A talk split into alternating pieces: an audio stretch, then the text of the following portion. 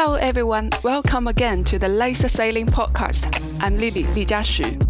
Our guest today is Sam Meech, who has won a bronze medal in the 2016 Rio Olympics, was a winner of the 2013 Youth America's Cup and 2009 Youth World Championship.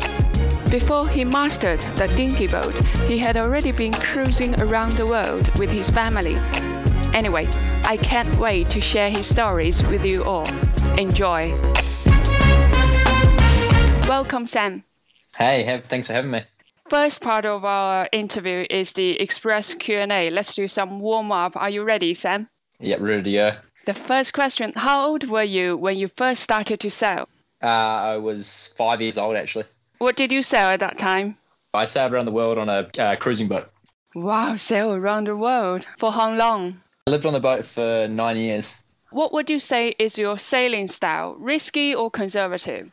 I feel like I'm pretty conservative. you seems very consistent in the last few years. Uh, yeah, I guess that's uh, part of being conservative.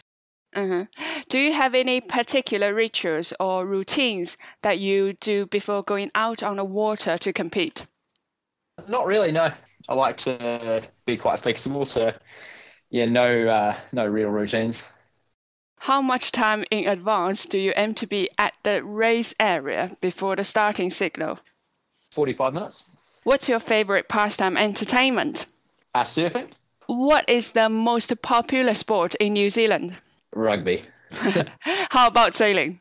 I think it's probably uh, yeah, second behind rugby in terms of um, amount of people who do it. All right. What's your worst habit? I guess uh, overthinking things, Which talent you'd most like to have? being invisible. Uh, after the express Q&A, let's now expand on, on some of the topics of your childhood sailing. Earlier you mentioned you started sailing around five and then cruising around the world for nine years, right? Yeah, that's right. Uh, what kind of memory do you still have left for those early years? I actually remember quite a lot of that. Um, we've got really good photos, so that really helps jog my memory. Uh, so it's pretty cool to go up to my parents' place and look through the photo albums, and um, and yeah, when I do that, I can remember quite a lot of the trip.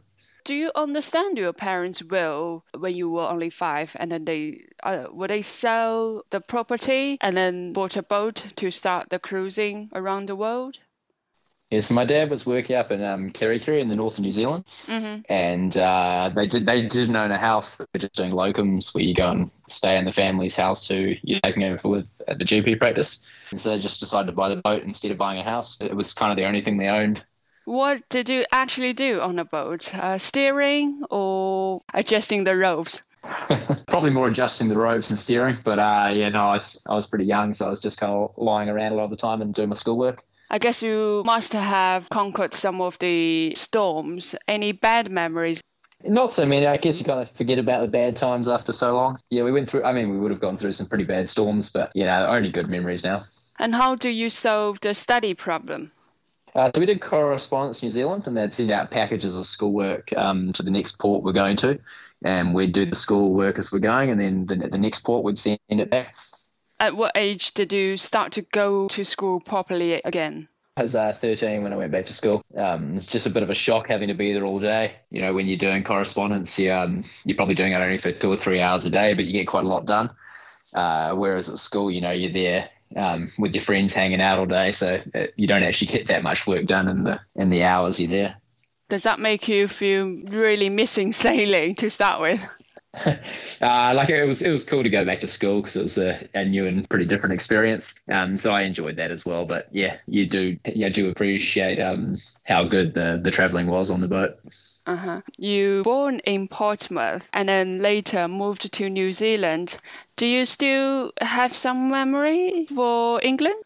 I'm lucky that um, laser sailing has kind of taken me back there a few times. Uh, so I've I've got to see the place and, and we travelled there when we were um, living on the boat. So uh, yeah, I've been back a few times, but um, no, I was super young when we moved out to New Zealand.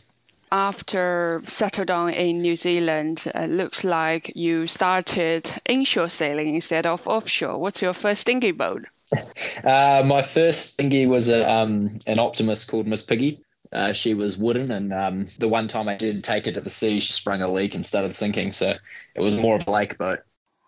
Did you find any uh, useful skills or knowledge you've gained from family cruising that you can transfer to your dinghy sailing later on? Uh, I don't think there was that much uh, that was transferable, but I guess you know it's all just time on the water. But nah, I, I think um, we were really cruising. You know, like would have tried to avoid attack at all costs. Sure. And at what age did you move to laser radial?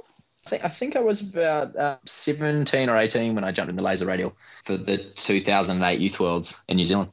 Yeah, you did very well, uh, winning a bronze medal in 2008 and um, a gold one the following year. Any fun experience in those two years in youth sailing? Oh, I loved it. Um, I think the the two youth tours that I was lucky enough to be able to go to were probably uh, the best events I've been to. Um, there's so much fun, and you, you get to meet all all the kids the same age as you. And for me, it was my first overseas regattas, really. So yeah, I absolutely loved it it draws me back to my memory of the youth championship in 2005 in Busan, Korea. Uh, it, it sort of feels like um, a mini Olympics because uh, every country can only have one representative for one boat and uh, a lot of activities uh, in the evenings, etc. What do you think those youth world championship has um, in terms of inspiring you for later sailing career?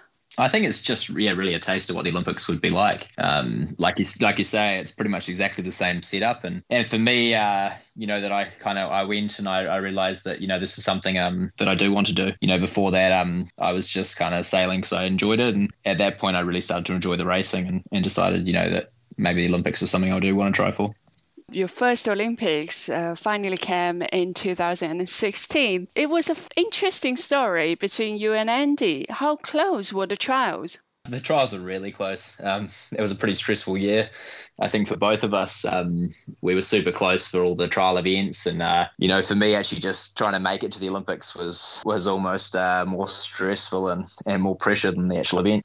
Could you reveal to us what your trials actually like? Uh, how many events for how long the period of time? For that Olympics, um, the trials were three events leading in, um, but the selectors can kind of look at everything and um, and make a decision based on that. Uh, I guess the last uh, last six months leading in. So I think uh, our events for that one were yeah the year before and Miami and the Worlds in 2015. Yeah, so I, I think uh, is it similar this time for your Tokyo campaign? I mean, the trials.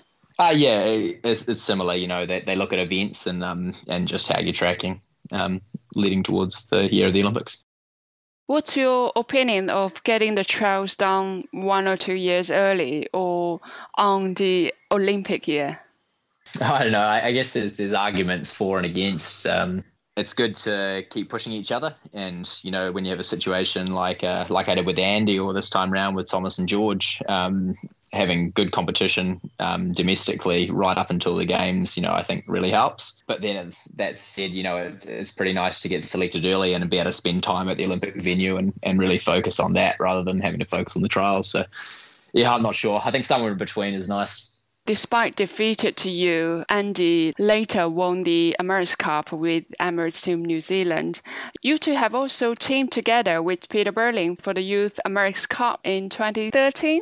Yeah, that's right. Um, we're, we're pretty lucky that we've uh, came through with a really good group of sailors, and I mean, there's there's even more coming from New Zealand right now. Um, but yeah, guys like Andy and Pete, you know, obviously uh, the top of the world in what they do, and it's pretty cool to be uh, part of part of that sort of generation. What would you say New Zealand has done particularly well for having such a great group of sailors, both in the Olympic circuit as well as professional sailing? Uh, I, I, guess there's, um, you know, it's just got such a strong uh, history within New Zealand, and, and a lot of people are spending time around the water. Our junior sailing in New Zealand is really good. We sail a lot of classes where you have to work on your own boats, and uh, and you know that's that's just part of the racing is like learning how to set them up and maintain them. So I guess it's um you know our P class and our Starling I think are quite a big part of our junior sailing, and that really contributes to I guess what we learn later on. Is your federation supportive of doing both at the same time, America's Cup and the Olympics campaign? For sure, I think um, you know New Zealand obviously want uh, want the boys doing the America's Cup to be part of uh, the Olympic sailing team too. So yeah, I think they do everything they can to um, to uh, make it work for everyone. In your point of view, do you think if you given the chance to do the AC, can you balancing well between the Olympic campaign and professional sailing? I think it's getting kind of hard. You know, there aren't that many um, kind of sailing positions and lighter weight positions on the boat. So it's getting kind of difficult. Um, say at my weight, you know, we're around 80 kgs. You know, the guys who are grinding are close to 100, and, and that's the same on a lot of the um, a lot of the professional boats now. So it, it is quite different for the Finn sailors. You know, up until now, you know, that's been perfect because they're just the right build for grinding. Um, but it'll be interesting to see, you know, in the next couple of cycles what happens. Does that mean you would be interested to be involved uh, with the AC in future as well? Oh, for sure, I'd love to. You know, it, um, we see it out there every day, and um, we're chasing it around our lasers. so it's uh, it's it's pretty inspiring seeing the boys out on the harbour. And the story between Andy and you, more interestingly, both of your sisters are Olympic sailor, and they teamed together for the 49er FX and also won a medal in Rio. I wonder what's your relationship like because you and Andy are rivals, but your sisters obviously need to work together instead of like you and Andy, you sort of compete against each other. What's the actual relationship like between the four of you? Uh, I'm pretty lucky that Andy's Andy was a really good bloke, so you know it was probably as easy as it could have been. And yeah, it would have been hard for the girls. You know, they probably both wanted their brothers to to do well. So, but yeah, I mean, we all get on pretty pretty good. So um, I think we're pretty lucky in that respect. Is it quite common in New Zealand that you have many sailing families, whether that's small or big?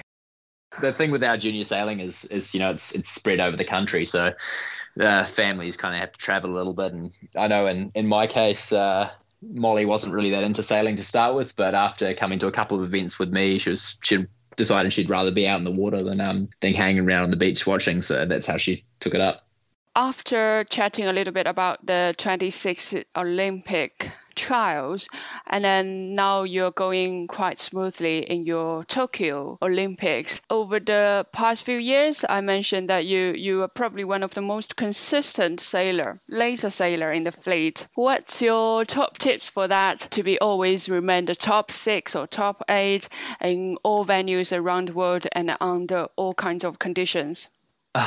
That's a trick, tricky question. I, I, I guess just uh, it's just trying to be consistent in the way um way I start and um approach the first beats. Really, I think that uh, that's the biggest thing in laser sailing for consistency. Yeah, yeah, just mainly the starting really. Who do you see as your biggest rival for next year's Olympics? Oh, I mean, there's a whole bunch of guys. Like, uh, I think the fleet's just so deep at the moment. Yeah, it's hard to know who's going to be on form uh, form this time next year. If I ask you one thing that you have improved significantly compared with the previous campaign, what would you say? Uh, I, I, think, like like I said before, the starting um, has been the biggest thing for me with consistency. Um, just a decision making about where I start and um, in what sort of conditions. Are you more into starting by the end or towards the middle? Uh, I think different types of conditions and different types of days and regattas, you know, it's it's just dependent on the day. But I've just got a bit of a process to work out where. Yeah, and how to minimize the risk if you are starting right by the committee boat or right by the pin end? Uh, I guess, yeah, like you say, anywhere you start, you know, has different amount of risks, but you know, some days you need to take that risk to um to get where you need to be on the other hand, um, how do you try to avoid being over the line or losing your space to accelerate? That stuff's all just practice, you know, and and I think you know by the time you get to the worlds, pretty much everyone on the start line, you know, has the skills to do that. So I guess it's just being able to execute it on the day. You also sailed uh, very well in downwind. I wonder how you deal with those distractions during the run because every so often we do need to look back to observe uh, other boats, whether we have clear air or dirty air. But on the other hand, we seem quite often being distracted by this observation once we know the position change or someone's catching up or I've been influenced, etc., how to keep focusing on our uh, downwind sailing while observing the other boat's actions. Yeah, I guess uh, you, you, can't control what other people are doing. You know, if they're having a good run, that's that's good for them. But you can only put yourself in the best possible position. So yes, you're just focusing on, on yourself and uh, and trying to get around the course as quickly as you can. Do you do any psychological exercise? Varies a little bit. I, I got quite into it for a while, but uh, at the moment, not not heaps. Yeah, I guess how if you have any personal suggestion or top tips of how to controlling the pressure because for example in the last Olympics in Rio you seem to handle it quite well. I think just the more situations you get in and, and are under those types of pressure, you know, the easier it becomes. So I think, uh, yeah, just more difficult situations you get yourself in, whether it's in or off the water, um, you know, then those situations do become a little bit more familiar when you're in them. Now, uh, let's touch down to your recent situation. I saw that you're actually doing some moth sailing, right? Yeah, just uh, we're, we're trying to sail quite a few different boats. Um, obviously, there's not a lot of laser racing going on in New Zealand at the moment. So, uh, yeah, trying to sail a few different boats to um, to get on a race course. But after you sailing the moth, when you go back to laser, will you find it? Oh gosh, you're so slow. yeah, obviously uh, the speeds the speed's pretty different, um, but you know you have more time to make decisions too. So in some ways it's a lot easier. And then apart from moth, you also do some keelboat racing. Which role are you in the boat? I kind of mix up a little bit, but um, I try to stay near the back. I'm not so good with the kites, um, so yeah, usually steering or tactics or main sheet or something. So but yeah, trying to learn different positions and it's something I actually I wish I'd done a lot earlier in my sailing career. You know, I wish um wish I'd kept going with a bit more keelboat sailing and, and develop those skills because there's yeah, there's a lot to learn from sailing other boats. Ah, I think that would be quite good reminder for young sailors. Yeah, I think so. Like, um, yeah, if I could start again, you know, when I was 18 or whatever, going to the to the youth worlds, you know, I, at that point, I I kind of focused just on the laser, but I, I wish I'd um I mean, obviously, it's it's pretty hard at that sort of age to be able to afford to get into a moth or something faster. But um, there's also there's often lots of opportunities to sail keel boats or um, other people's boats, really. And I think the skills you learn, you know, even they may not seem completely transferable. You know, you learn a lot, and and like we were talking about before, you know, you get under pressure situations, and and that, that definitely does apply. If it were not for the COVID 19, how many other sailing events do you normally do apart from in the laser?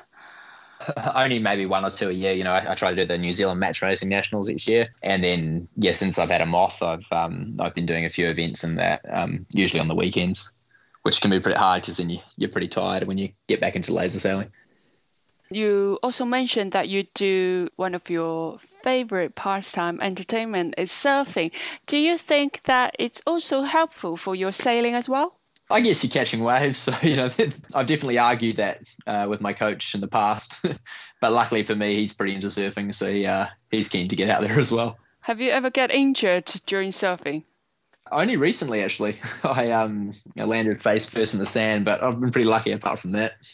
We can say cycling is part of a laser sailor's life. But I noticed that you also did some cycling competition uh, yeah, so I've, I've done a couple of bike races in New Zealand, and I've also uh, done a half Ironman. So yeah, I've, I mean, I've, I've cycled throughout the whole time. I've um, been sailing the laser.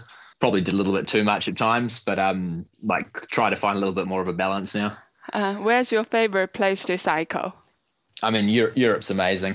I was lucky enough one year to spend a little bit of time around Lake Garda, and I mean, the Australian team seems to love it there, and, and for good reason. You know, it's um, it's pretty amazing. The roads you can go up and down. Um, there's really nothing like that back here in New Zealand. And uh, it's without doubt that cycling is very helpful for us laser and radial sailors. To help the young sailors as well as their parents to understand why would we spend so much time on a bike, how would you describe or explain to them? I think it's uh, you know just trying to work on your your fitness um, and uh, but I think it is important to remember, like you know, there's no point in being the world's best cyclist if that doesn't, you know, help you in the boat. But I, it's a big part of it is the recovery with a seven day or a, or a five or seven day regatta. You know, just being able to recover between days, and I think the cycling really helps with that. And also, you know, it helps improve your uh, your kind of threshold that you're able to work at for decent periods of time. You know, when it is windy sailing, you know, your heart rate can start to get up there, and uh, you can work on that off the water on the bike, you know, that helps as well. But I think, yeah, like I said before, finding a balance, you know, about how much you're doing um, is, a, is a big thing. Do you have any other suggestions that you would like to pass on for those youth sailors um, from your rich experience in the past few years, as well as um, your success in the Olympic campaign? What would you say to them? The only other suggestion I would have was just to ask questions. You know, a lot of the more senior sailors um, are pretty happy to you know share share what they've learned and um, and share information. So I think just don't be afraid afraid to ask people, even if they are your competitors. You know, most people are pretty happy to help out when you're starting, and you know, sailing's a pretty cool community like that. Do you actually do some special things to help promote sailing, especially for the youngsters in your country? I do a little bit of helping out um, with the, some of the youth sailors in New Zealand, uh, whether it's coaching or um, or just helping them with a little bit with their planning. But yeah, no, other than that, not really. Do you think coaching actually you get something in return as well for your own sailing? I mean, um, watching how people sail and um, how people learn things, I think is is pretty big. And I mean, I've coached uh, throughout my laser sailing career, and yeah, definitely I get some things out of it. It's also a good way to kind of fund your campaign as well. Would you consider coaching be part of your future career? Uh, not sure, not sure. I'd like to. Um, I'd like to do a little bit more actually. Um, it'd be cool to coach. Uh, you know, at a at a higher level or older sailors than I've coached in the past. I think it'd be quite interesting. So you're definitely going to campaign for Paris 2024. Uh, look, I'd like to at the moment. Um, I have to see how my body's holding up uh, after this one. Cool. Thank you very much for Sam Meech uh, to join us today in the Laser Sailing Podcast. Uh, we hope to see you very soon in the near future in international events. Thank you, Sam. That's all from us today, and I hope you have enjoyed Sam's stories as well as getting some top sailing tips from him.